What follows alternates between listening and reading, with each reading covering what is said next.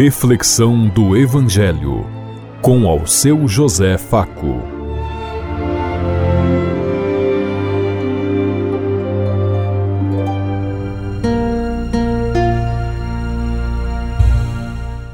Paz e bem a todos os ouvintes da Rádio Construtiva e todas as emissoras em sintonia conosco e o povo que nos ouve. Queremos levar até você uma mensagem de amor através da palavra de Jesus Cristo, hoje no Evangelho de Marcos, capítulo 3, versículo 13 a 19. Sexta-feira, 20 de janeiro de 2023. Que a graça e a paz de Deus Pai, Deus Filho, Deus e Espírito Santo vos ilumine nesse dia e seja uma boa notícia para todos.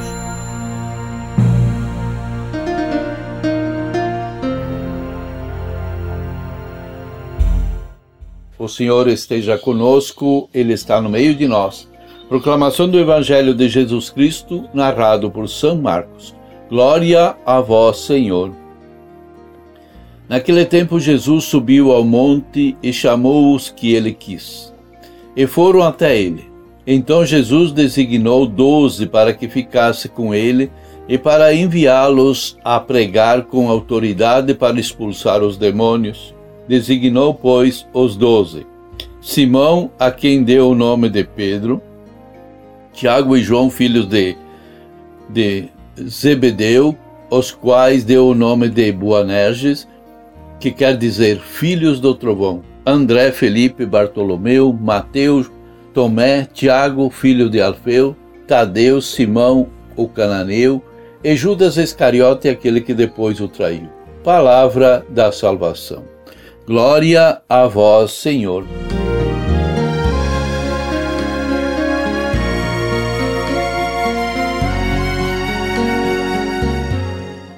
Jesus fez a escolha dos doze naturalmente sem grandes alardes, apenas seguindo a vontade de Deus Pai.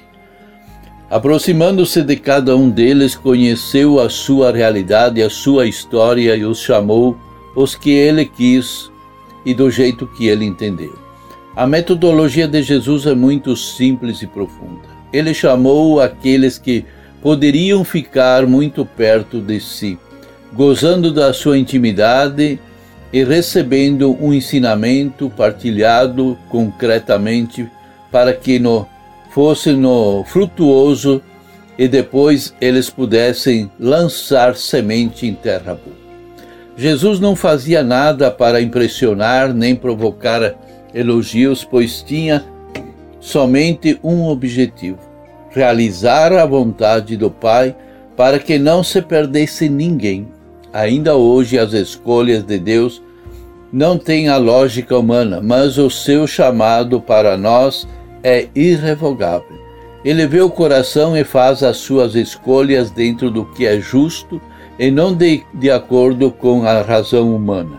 Por isso, ele escolhe pessoas que aos nossos olhos são incapazes, sem gabarito, desprezadas. Todavia sabemos que Ele capacita os que não têm capacidade e adestra os seus escolhidos. No trabalho do reino vale mais ver mil vezes mais o que temos dentro do nosso coração do que a capacidade intelectual que possuímos. Se Jesus tivesse chamado muita gente para agradar ou para fazer justiça aos olhos do mundo, o trabalho do reino não teria sido eficaz. Portanto, ele chamou aqueles que ele quis para subir ao monte com ele.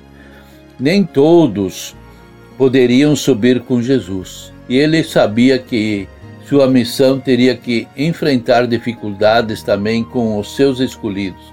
Sabia que estaria lidando com homens cheios de defeitos, mas mesmo assim não desistiu e foi com eles até o fim. Esse é o valioso ensinamento para nós quando tivermos que fazer opção e usar critérios de escolha nos nossos empreendimentos.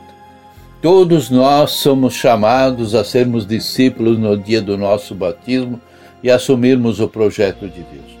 Na montanha, lugar que a Bíblia geralmente fala que é o palco da revelação divina, Jesus escolhe qualquer os doze discípulos para depois os enviá-los a seu serviço. O apóstolo significa ser enviado por Jesus, isto é, está investido de sua autoridade.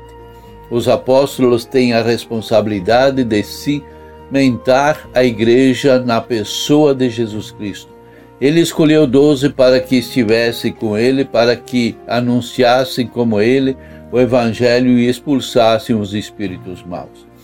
A escolha dos doze apóstolos nos mostra a intenção que Jesus tem de, de formar um novo povo de Deus, livre dos males, de uma cultura de violência, de doença e de toda a espécie de mal físico, psicológico e espiritual como nós vemos hoje.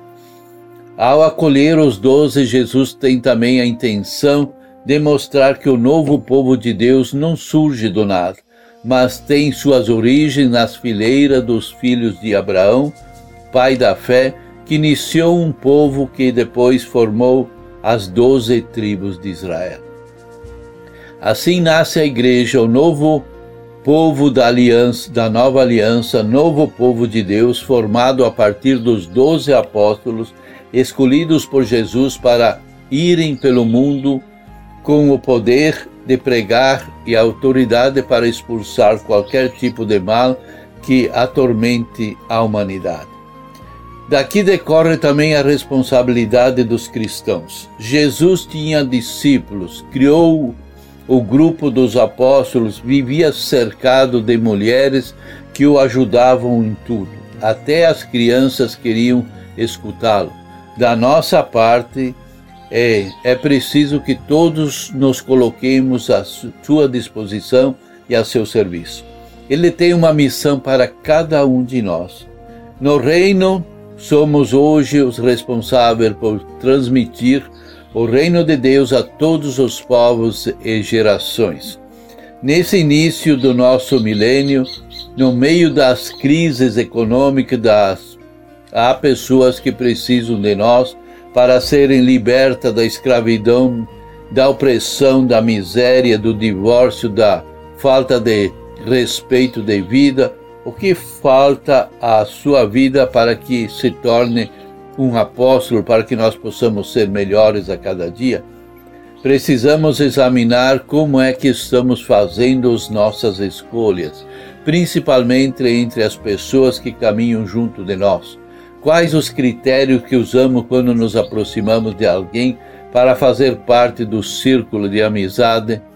Se estamos fazendo alguns cálculos racional ou temos ideias formadas e preceitos já determinados. A nossa amizade não é consequência do encontro, da vida, da vivência, do, da fraternidade e do carinho que nós construímos junto com os nossos amigos. Precisamos procurar descobrir com Jesus na Sua palavra em oração qual é a vontade de Deus nas diversas circunstâncias da nossa vida e assim também podermos ir com os nossos escolhidos até o fim. Como é os, o seu critério quando tem que escolher alguém para a sua missão específica? Você quer agradar alguém ou ser agradado nas suas escolhas? Você se revolta quando não é escolhido, escolhida para um lugar importante ou espera a hora de Deus acontecer para você ser chamado? Como e onde você tem encontrado amigos? Você é capaz de acolher no seu círculo de amizade aqueles e aquelas que aparentemente não tem nenhum brilho. Pensemos em tudo isso enquanto eu lhes digo. Até amanhã, se Deus quiser. Amém.